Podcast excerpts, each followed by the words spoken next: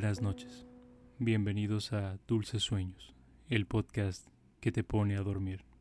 Mi nombre es Benjamín Sumoano y voy a leerte obras clásicas y otras historias para relajar tu mente y puedas así sumergirte poco a poco en un sueño. También puedes usar este podcast para tomar una siesta o para desconectarte un momento durante el día, en tu hora de comida, en un receso entre clases o cuando quieras simplemente descansar. Recuerda que para no perderte ninguno de los episodios, puedes suscribirte gratis en Spotify, Apple Podcast, iVoox o en tu aplicación de podcast preferida. Y si tienes bocinas inteligentes, puedes escucharnos en HomePod de Apple, Google Home y Amazon Echo.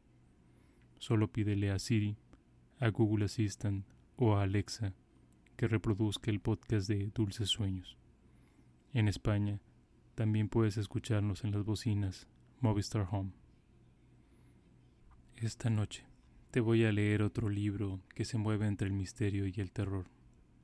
Como en el episodio pasado, el relato del Dr. Jekyll y Mr. Hyde por Robert Louis Stevenson, autor de La Isla del Tesoro, novela que ya hemos leído en este podcast es una historia simbólica, como muchas otras de la época, que además de tocar un tema sobrenatural, expone los problemas del trastorno psiquiátrico de personalidad múltiple, problema nuevo para la medicina en ese entonces. Habla también de la dualidad de nosotros los humanos, quienes aún siendo buenas personas, tenemos un lado oscuro, vivo, listo para salir a flote. Y ahora, Acomoda tu almohada. Nota lo bien que se siente estar en tu cama a punto de dormir. Cierra tus ojos y déjame leer para ti. El extraño caso del Dr. Jekyll y Mr. Hyde por Robert Louis Stevenson. La historia de la puerta. El abogado Mr. Utterson era un hombre de semblante adusto, jamás iluminado por una sonrisa, frío, parco y vergonzoso en la conversación, remiso en sentimientos, enjuto, alto, taciturno, aburrido. Y sin embargo adorable en alguna medida. En las reuniones de amigos y cuando el vino era de su agrado, irradiaba de sus ojos algo eminentemente humano, algo que, a decir verdad, jamás salía a relucir en su conversación pero que expresaba no solo con aquellos gestos silenciosos de su cara después de la cena, sino más a menudo y llamativamente en su vida cotidiana. Era austero consigo mismo, bebía ginebra cuando estaba solo, para mortificar su afición por los vinos añejos, y aunque le encantaba el teatro, hacía ya veinte años que no cruzaba las puertas de ninguno. En cambio mostraba una acreditada tolerancia en su trato con los demás unas veces asombrándose, casi con envidia, de la gran tensión anímica que implicaban sus delitos, y en cualquier situación extrema era más propenso a prestar ayuda que a reprender. Me inclino por la herejía de Caín, solía decir pintorescamente. Dejo que mi hermano se vaya al diablo por su propio pie. Con este carácter, a menudo tuvo la suerte de ser el último conocido de confianza y la última influencia bienhechora en las vidas de hombres venidos a menos. Y mientras éstos siguieron acudiendo a sus aposentos, jamás les mostró el más leve cambio de actitud. Sin duda esa proeza le resultaba fácil a Mr. Utterson, ya que era reservado en el mejor de los casos, e incluso sus amistades parecían basarse en una similar liberalidad francamente cordial. Es característico de un hombre modesto el aceptar su círculo de amistades creado de manera casual, y ese era el estilo del abogado. Sus amigos eran los que tenían su misma sangre, o aquellos a quienes conocía desde hacía más tiempo. Sus afectos crecían con el tiempo, como la hiedra, y no implicaban la menor inclinación por el objeto. De ahí, sin duda, el vínculo que le unía con Mr. Richard Enfield, pariente lejano suyo y hombre muy conocido en la ciudad. A muchos les intrigaba qué podían ver el uno en el otro, o qué tema de conversación podían compartir. Quienes se tropezaban con ellos en sus paseos dominicales contaban que no decían nada, que parecían extraordinariamente aburridos y que acogían con evidente alivio la aparición de un amigo.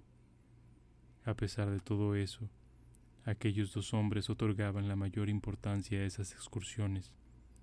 Las consideraban lo más preciado de cada semana, y con tal de poder disfrutarlas sin interrupción, no solo dejaban de lado ocasiones de placer, sino que incluso se resistían a las demandas de sus negocios. Sucedió que en uno de aquellos paseos sus pasos los llevaron a una callejuela en un concurrido barrio de Londres. La calle era pequeña y de las consideradas tranquilas, aunque en los días laborales se llevaba a cabo en ella un floreciente comercio. Al parecer, a sus habitantes les iba muy bien, y todos ellos porfiaban con la esperanza de que les fuera todavía mejor y empleaban el excedente de sus ganancias en coquetería, de modo que los escaparates de las tiendas que se alineaban a lo largo de aquella calle parecían invitarle a uno como si fueran filas de sonrientes dependencias. Incluso, en domingo, cuando ocultaba sus más floridos encantos y permanecía relativamente vacía de tráfico, la calle resplandecía por contraste con su sórdido vecindario, como un fuego en un bosque y con sus postigos recién pintados, sus bronces bien pulidos y la general limpieza y alegría ambiental, atraía y complacía en el acto la mirada del viandante. A dos puertas de una esquina, a mano izquierda, yendo hacia el este, la entrada a un patio rompía el alineamiento de las fachadas, y justo en aquel lugar, la siniestra mole de cierto edificio proyectaba su gablete sobre la calle Tenía dos pisos de altura. No se veía ninguna ventana, solo una puerta en la planta baja y un frente ciego de muro descolorido en el piso superior, y en todos sus rasgos mostraba las señales de un prolongado y sórdido abandono. La puerta, desprovista de campanilla o aldaba, estaba excoriada y despintada. Los vagabundos se metían en el hueco y encendían cerillas en los entrepaños. Los niños jugaban a las tiendas en los escalones. El colegial había probado su navaja en las molduras, y durante casi una generación nadie parecía haber ahuyentado a aquellos visitantes fortuitos ni reparado sus destrozos. Mr. Enfield y el abogado se encontraban al otro lado de la callejuela, pero cuando llegaron frente a la entrada, el primero alzó su bastón y la señaló. ¿Te has fijado alguna vez en esta puerta? preguntó, y cuando su compañero le contestó afirmativamente, añadió, mi mente la asocia con una historia muy extraña. ¿De verdad? dijo Mr. Utterson, con un leve cambio de voz. ¿Y de qué se trata? Pues verás, ocurrió así, replicó Mr. Anfield. Una oscura mañana de invierno, a eso de las tres, Regresaba yo a mi casa procedente de algún lugar situado en los confines del mundo y atravesaba una parte de la ciudad donde no había literalmente nada que ver salvo las farolas. Recorrí una interminable sucesión de calles, iluminadas como para una procesión y tan vacías como una iglesia. Y todo el mundo estaba dormido, hasta que por fin me sobrevino ese estado de ánimo en el que un hombre presta atención a cualquier ruido y empieza a anhelar la presencia de un policía. De pronto vi dos figuras. Una de ellas era un hombrecillo que caminaba a buen paso en dirección hacia el este, y la otra, una niña de unos ocho o diez años que bajaba por la boca calle, corriendo todo lo que podía. En fin, señor, lógicamente, ambas figuras se encontraron en la esquina, y entonces se produjo la parte horrible del asunto pues el hombre pisoteó tranquilamente el cuerpo de la niña y la dejó tendida en el suelo chillando. Contado no parece gran cosa, pero fue horrible verlo. No parecía un hombre, más bien era como un maldito juggernaut. Lancé un grito, puse pies en polvorosa. Cogí por el cuello al caballero y lo volví a llevar a donde ya había reunido un verdadero grupo en torno a la niña que chillaba. Estaba completamente tranquilo y no opuso resistencia, pero me echó una mirada tan desagradable que me hizo sudar tanto como la carrera que acababa de darme. La gente que se había congregado era la propia familia de la chica, y muy pronto apareció el médico al que precisamente la habían enviado a buscar. En realidad la niña no tenía nada grave, sino que más bien estaba asustada, según el matasanos, y con ello podría suponer que se acababa el asunto. Pero se una curiosa circunstancia. Desde el primer momento yo le había tomado aversión a aquel caballero. Lo mismo le había pasado a la familia de la niña, lo cual era perfectamente normal. Pero me sorprendió la reacción del médico. Era el típico galeno rutinario, sin edad ni color de tez concretos, con un fuerte acento de Edimburgo y casi tan emotivo como una gaita. En fin, señor, le pasó lo mismo que al resto de nosotros. Cada vez que miraba a mi prisionero, el matasanos palidecía y le entraban ganas de matarlo. Yo sabía lo que pasaba por su mente, lo mismo que él percibía lo que pasaba por la mía. Y como no era cuestión de matarlo, hicimos lo mejor que podíamos hacer. Le dijimos al hombre que podíamos y estábamos dispuestos a armar tal escándalo por aquello que su nombre sería odiado de un extremo a otro de Londres. Si tenía algún amigo o influencia, nos encargaríamos de que las perdiera. Y mientras arremetíamos contra él acaloradamente, todo el tiempo tuvimos que mantener a distancia a las mujeres lo mejor que pudimos, ya que estaban tan furiosas como arpías. Nunca he visto un conjunto de rostros tan odiosos, y el hombre estaba en medio, con una especie de perversa y socarrona frialdad, asustado también, como pude percibir, pero salió airoso del asunto, como un verdadero Satanás. Si quieren sacar provecho de este accidente, dijo, no puedo hacer nada, por supuesto. Cualquier caballero que se precie desea evitar una escena, dígame la cantidad. En fin, le apretamos las clavijas hasta sacarle cien libras para la familia de la niña. Evidentemente él habría preferido no ceder, pero había algo en todos nosotros que indicaba que podíamos causarle daño, y finalmente se rindió. El paso siguiente era conseguir el dinero. ¿Y a dónde cree usted que nos llevó? Pues a la casa de la puerta.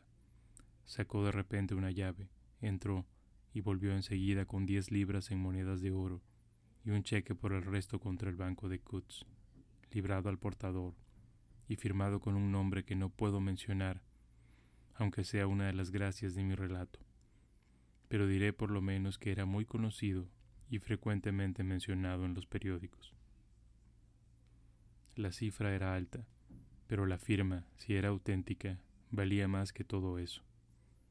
Me tomé la libertad de señalar al caballero que todo aquel asunto me parecía apócrifo, y que en la vida real no es normal que un hombre entre por la puerta de un sótano a las cuatro de la mañana y salga con un cheque firmado por otro por un importe de casi cien libras. Pero él estaba muy tranquilo y desdeñoso. Tranquilícense, dijo. Me quedaré con ustedes hasta que abra el banco y yo mismo haré efectivo el cheque. De modo que nos pusimos en camino, el médico, el padre de la niña, nuestro amigo y yo mismo, y pasamos el resto de la noche en mis habitaciones. Y al día siguiente, cuando hubimos desayunado, fuimos todos juntos al banco. Yo mismo entregué el cheque y dije que tenía motivos para creer que se trataba de una falsificación. Nada de eso. El cheque era auténtico. Date, dijo Mr. Utterson. Veo que tú piensas lo mismo que yo dijo Mr. Enfield. Sí, es una fea historia, pues nuestro hombre era un individuo a quien nadie podía ver, un hombre verdaderamente detestable, y la persona que extendió el cheque era todo un dechado del decoro, célebre además, y, lo que es peor, uno de esos tipos que hacen lo que se suele llamar el bien.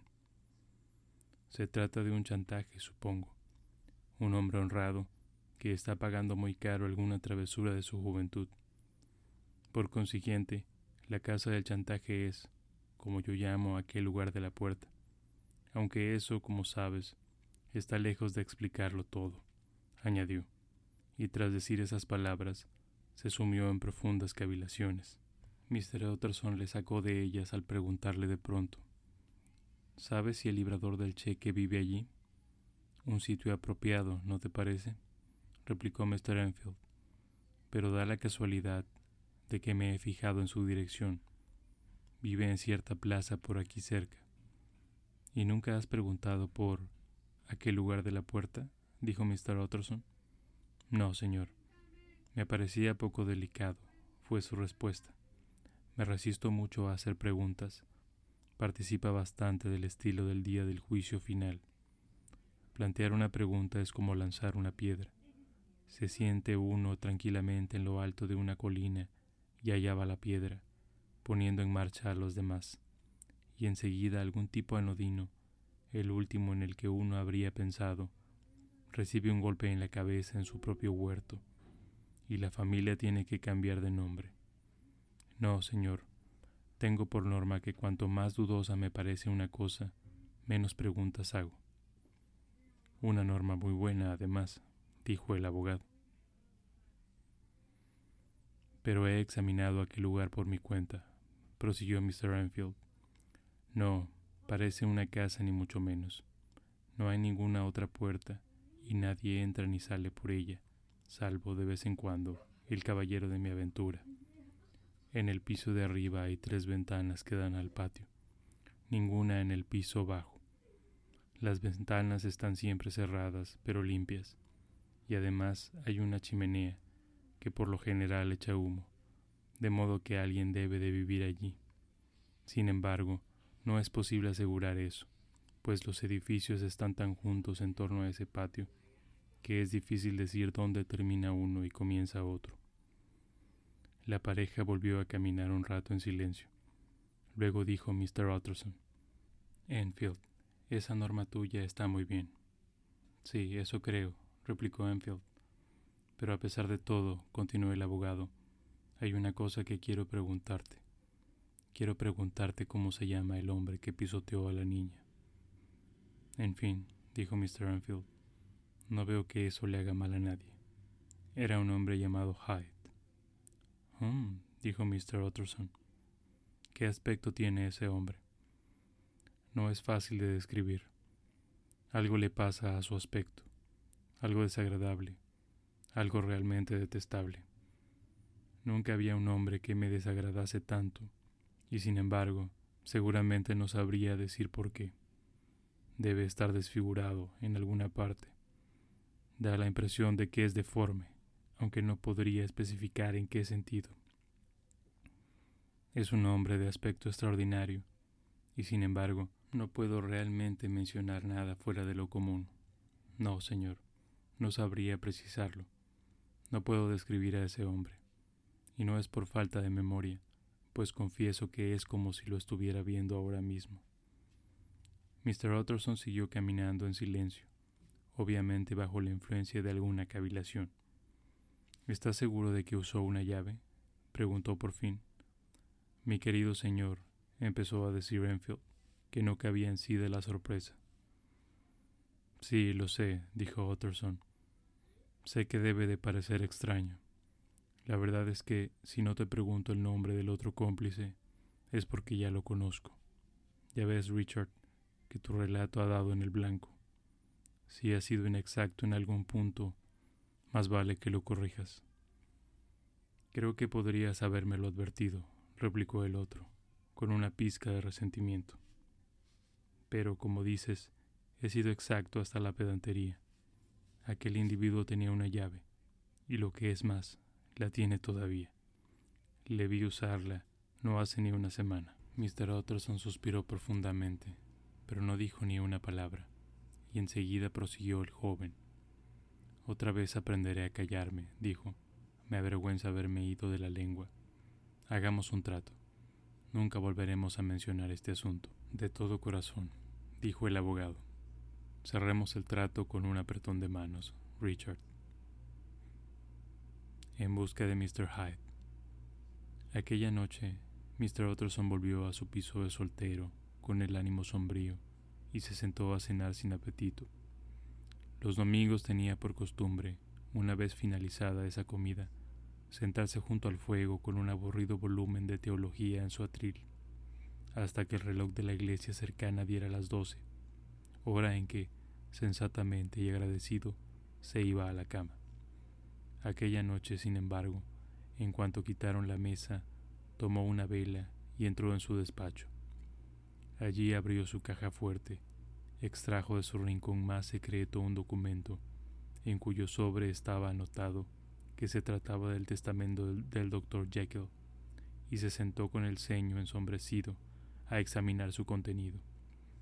El testamento era hológrafo, pues, aunque se había hecho a cargo de él una vez terminado. Mr. Utterson se había negado a prestar la menor ayuda en su confección.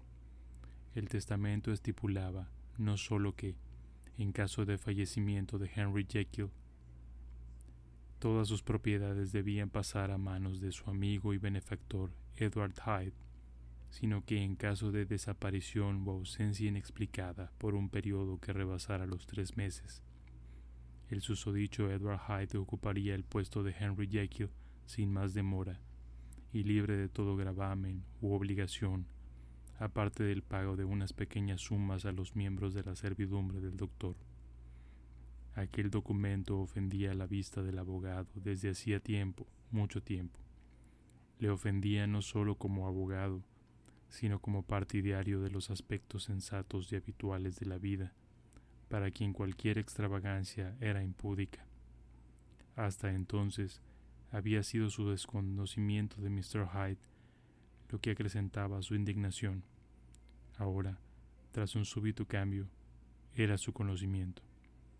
Si era ya bastante grave que el nombre no pudiera decirle nada más, fue peor cuando empezó a revestirse de atributos detestables, y al rasgarse el cambiante y frágil velo que durante tanto tiempo le había nublado la vista, surgió la repentina y precisa premonición de que era un malvado. Pensé que era una locura, dijo, mientras volvía a meter el odioso documento en la caja fuerte, y ahora empiezo a temer que sea una infamia. A continuación apagó la vela, se puso un gabán y se encaminó en dirección a Cavendish Square, ese baluarte de la medicina donde su amigo, el gran doctor Lanyon, tenía su casa y recibía su abigarrada clientela. Si alguien sabe algo, será Lanyon, había pensado. El solemne mayordomo lo reconoció y le dio la bienvenida. No lo sometió a las interminables antesalas propias de las visitas ordinarias, sino que lo hizo pasar directamente de la puerta al comedor, donde el doctor Lanyon estaba sentado, tomando a sola su vino. Era un caballero cordial, saludable, atildado, de faz rubicunda, con una melena prematuramente blanca y unos modales impetuosos y resueltos. Al ver a Mr. Utterson se levantó de su silla de un salto y le dio la bienvenida tendiéndole ambas manos. La cordialidad habitual de aquel hombre era algo teatral a primera vista, pero se basaba en sentimientos sinceros, pues ambos eran viejos amigos, antiguos compañeros tanto de colegio como de universidad, profundamente respetuosos de sí mismos y el uno del otro, y lo que no siempre es lógico, ambos disfrutaban la conciencia de su mutua compañía. Después de divagar un poco, el abogado pasó a ocuparse del asunto que lo tenía preocupado de manera tan desagradable. Supongo, Lanyon dijo, que tú y yo debemos de ser los dos amigos más viejos que tiene Henry Jekyll. Ojalá fuesen más jóvenes esos amigos, dijo el doctor Lanyon, riéndose entre dientes. Pero supongo que así es. ¿Y a qué viene eso? Ahora lo veo poco. ¿De veras? dijo Utterson. Creía que tenías un vínculo de intereses comunes. Lo teníamos, fue su respuesta pero hace ya más de diez años que Henry Jekyll se volvió demasiado extravagante para mi gusto. Empezó a descarriarse, a extraviársele la mente, y aunque por supuesto sigo interesándome por él en recuerdo de los viejos tiempos, como suele decirse, lo veo y lo he visto la mar de poco. Tales disparates tan poco científicos, añadió el doctor, enrojeciendo de pronto, habrían enajenado la amistad de Damón y Fintias. Aquel pequeño arrebato de ira en cierto modo fue un alivio para Mr. Utterson. Únicamente habrán discrepado en algunas cuestiones científicas, pensó, y no siendo un hombre apasionado por la ciencia, excepto en materia de traspasos de bienes inmuebles, incluso añadió, no es nada más que eso.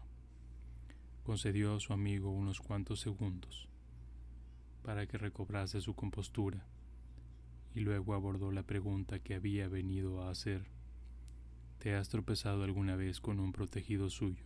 Un tal Hyde, preguntó. Hyde, repitió Lanyon.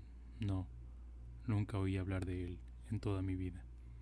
Esa fue toda la información que el abogado se llevó consigo a la sombría cama grande, en la que resolvió de un lado para otro hasta que las primeras horas de la mañana empezaran a alargarse. Fue una noche de poca tranquilidad para su esforzada mente, que, asediada por los interrogantes, se afanaba en plena oscuridad.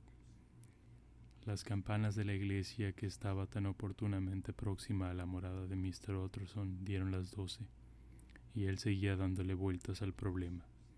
Hasta entonces solo la había afectado en el aspecto intelectual, pero ahora su imaginación también estaba comprometida, o más bien esclavizada, y mientras estaba acostado y se revolvía en la densa oscuridad de la noche que envolvía la encortinada habitación, el relato de Mr. Enfield pasaba por su mente en una sucesión de imágenes luminosas.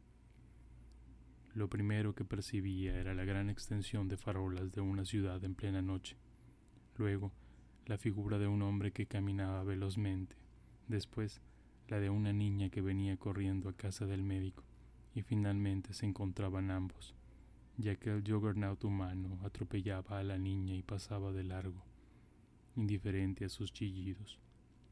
O si no, divisaba una habitación de una casa lujosa, donde su amigo yacía dormido, soñando y sonriendo en sus sueños, y entonces se abría la puerta de aquella habitación, se apartaban las cortinas del lecho, el durmiente se despertaba y, hete aquí, ahí estaba a su lado, una figura que tenía ascendiente sobre él, e incluso a altas horas de la noche tenía que levantarse y cumplir sus órdenes. En ambas visiones, aquella figura atormentaba al abogado durante toda la noche, y si en algún momento éste echaba una cabezada, era solo para verla deslizarse, más furtivamente todavía, en el interior de casas dormidas, o moverse cada vez con mayor rapidez, hasta marearlo, a través de los inmensos laberintos de la ciudad iluminada por farolas, y en cada esquina atropellaba a una niña y la dejaba chillando, y la figura todavía no tenía un rostro por el que pudiera reconocerla. Ni siquiera en sus sueños tenía rostro o si lo tenía, le desconcertaba y se desvanecía ante sus ojos. Así fue como surgió y creció rápidamente en la mente del abogado una curiosidad particularmente intensa, casi desmesurada, de contemplar las facciones del auténtico Mr. Hyde. Si pudiera ponerle los ojos encima, aunque solo fuera una vez, pensaba que el misterio se aclararía y quizás se disiparía del todo como suele suceder con las cosas misteriosas cuando se examinan bien. Podía imaginarse un motivo para la extraña preferencia o servidumbre, llámenlo como quieran, de su amigo, e incluso para las sorprendentes cláusulas del testamento. Y al menos sería un rostro digno de verse, el rostro de un hombre sin entrañas y despiadado, un rostro que, con solo mostrarse, suscitaría en la mente del impasible Enfield un perdurable sentimiento de odio. A partir de aquel momento, Mr. Utterson empezó a rondar la puerta que daba a la callejuela de las tiendas. Por la mañana, antes de las horas de oficina, al mediodía, cuando había mucho trabajo y el tiempo era escaso. Por la noche, bajo la faz de la luna con la ciudad envuelta en niebla, bajo cualquier luz y a cualquier hora, solitaria o concurrida, se podía encontrar al abogado apostado en el lugar elegido.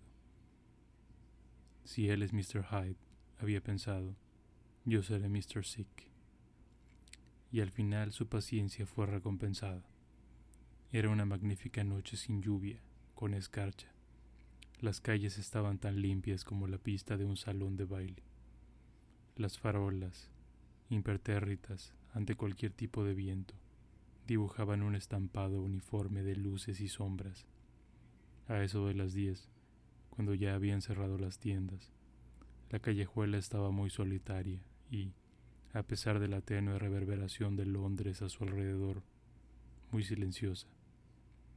Los sonidos débiles llegaban lejos, los ruidos domésticos procedentes de las casas eran claramente audibles a ambos lados de la calzada, y cuando un viandante se aproximaba, el rumor de sus pasos lo precedía mucho tiempo antes.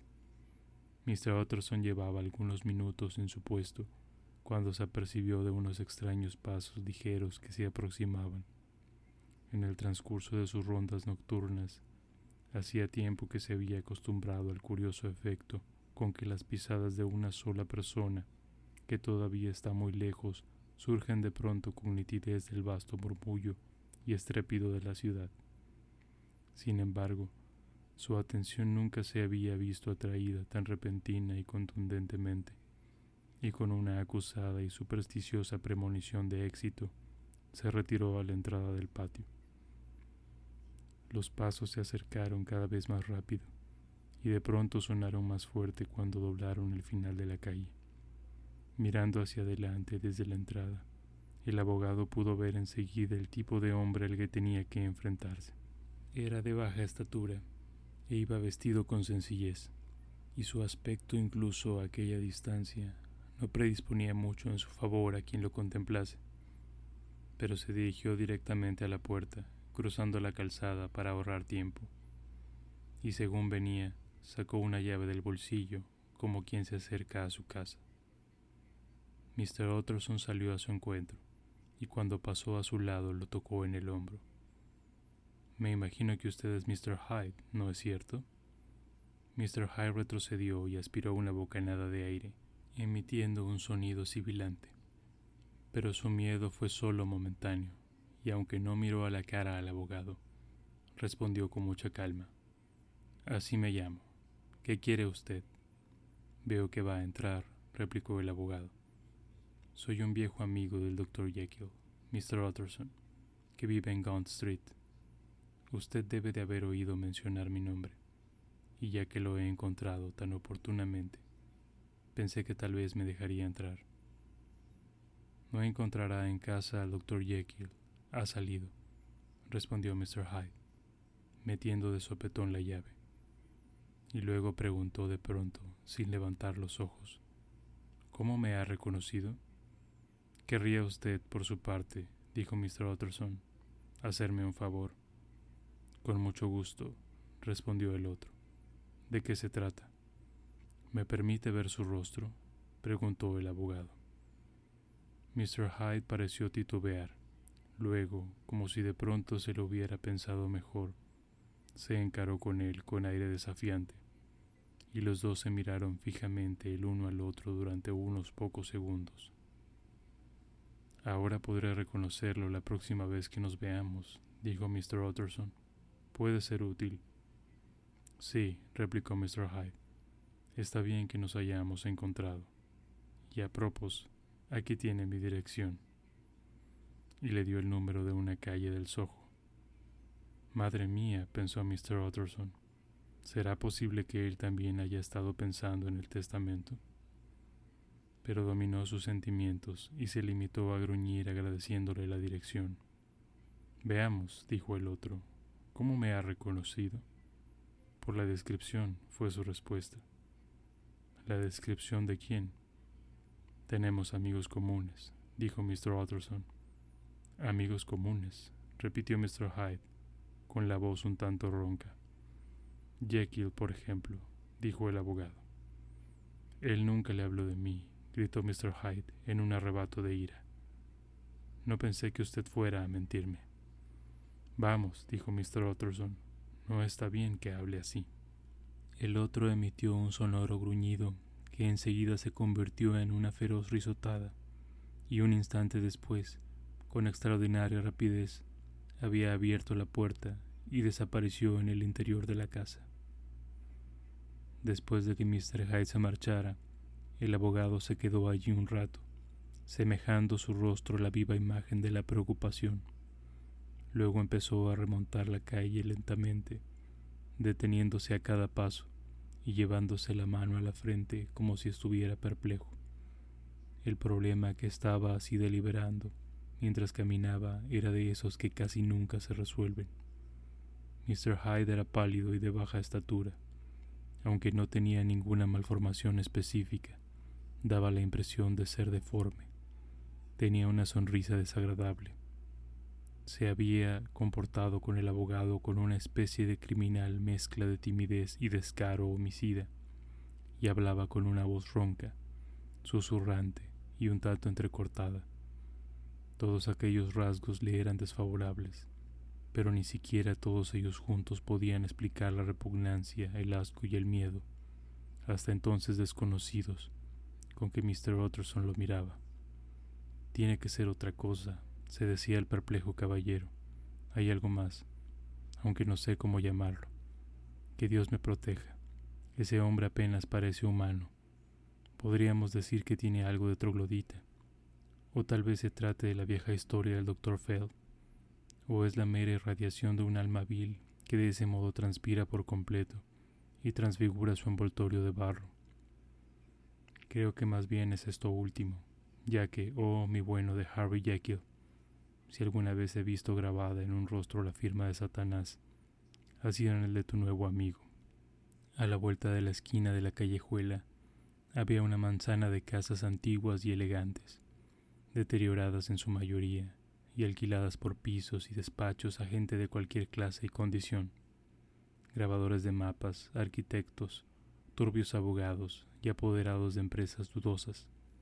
Una casa, sin embargo, la segunda a partir de la esquina, estaba todavía habitada en su totalidad, y Mr. Utterson se detuvo frente a su puerta, que tenía un magnífico aspecto de riqueza y bienestar, aunque ahora estuviera sumida en la oscuridad, a excepción del tragaluz, y llamó.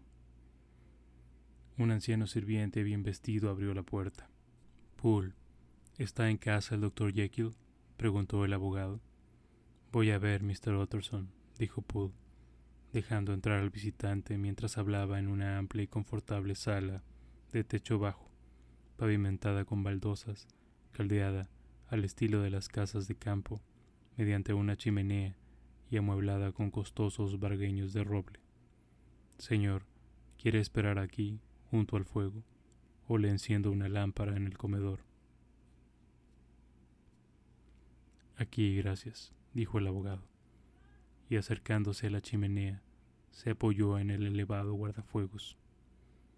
Aquella sala en la que ahora se había quedado solo era el antojo favorito de su amigo el doctor y el propio Utterson solía referirse a ella como la estancia más agradable de Londres. Pero aquella noche un estremecimiento le corría por las venas. El rostro de Hyde no se apartaba de su memoria. Sentía náuseas y repugnancia por la vida, lo cual era raro en él, y su lúgubre ánimo parecía intuir una amenaza en los vacilantes reflejos de la lumbre sobre los pulidos vargueños y en los inquietantes juegos de sombras en el techo. Se sintió avergonzado de su alivio cuando enseguida volvió Poole para anunciarle que el doctor Jekyll se había marchado. He visto entrar a Mr. Hyde por la puerta de la vieja sala de disección, le dijo Utterson. ¿Es eso normal cuando el doctor Jekyll no está en casa? Completamente normal, Mr. Utterson, respondió el sirviente. Mr. Hyde tiene una llave. Poole, su señor parece depositar mucha confianza en ese joven prosiguió el otro, pensativo. Sí, señor. En efecto, dijo Poole. Todos nosotros tenemos órdenes de obedecerlo. No recuerdo haberme tropezado nunca con Mr. Hyde, dijo Utterson. Dios mío, claro que no, señor. Él nunca cena aquí, respondió el mayordomo. La verdad es que le vemos muy poco por esta parte de la casa. Casi siempre entra y sale por el laboratorio. En fin, buenas noches, Poole. Buenas noches, Mr. Utterson. Y el abogado se puso en camino hacia su casa, con el corazón bastante oprimido. Pensó, me temo que esté con el agua al cuello. Era muy disoluto de joven, De eso hace ya mucho tiempo, por cierto, pero la ley de Dios no establece ninguna limitación. Ah, debe ser eso, el fantasma de algún viejo pecado, el cáncer de alguna ignominia oculta, el castigo que llega, pie de Claudo, años después de que la memoria haya olvidado, y el amor propio perdonado, la falta. Y el abogado, intimidado por aquel pensamiento, dio vueltas durante un rato a su propio pasado, buscando a tientas en todos los recovecos de su memoria, no fuera que por casualidad saltara como un resorte alguna antigua iniquidad y saliera a la luz. Su pasado era bastante irreprochable. Pocos hombres podían consultar los anales de su vida con menos recelo. Sin embargo, se sentía profundamente humillado por las muchas malas acciones que había cometido y exaltado de nuevo hasta una sobria y temerosa gratitud por las otras muchas que había estado a punto de cometer y había evitado. Y entonces, volviendo al tema anterior, concibió una pizca de esperanza. Este Mr. Hyde, si se le estudiara, pensó, debe de tener sus propios secretos, tremendos secretos, a juzgar por su aspecto, secretos comparados con los cuales los peores del pobre de Jekyll serían como un rayo de sol. Las cosas no pueden continuar como están. Me dan escalofríos al pensar en aquel ser acercándose sigilosamente como un ladrón a la cabecera de Harry. Pobre Harry, menudo despertar. Y qué peligro, pues si el tal Hyde sospecha la existencia del testamento, puede impacientarse por heredar. Ah, debo arrimar el hombro, si es que Jekyll me lo permite, añadió. Jekyll me lo permite pues una vez más desfilaron por su imaginación, tan nítidas como una transparencia, las cláusulas del testamento.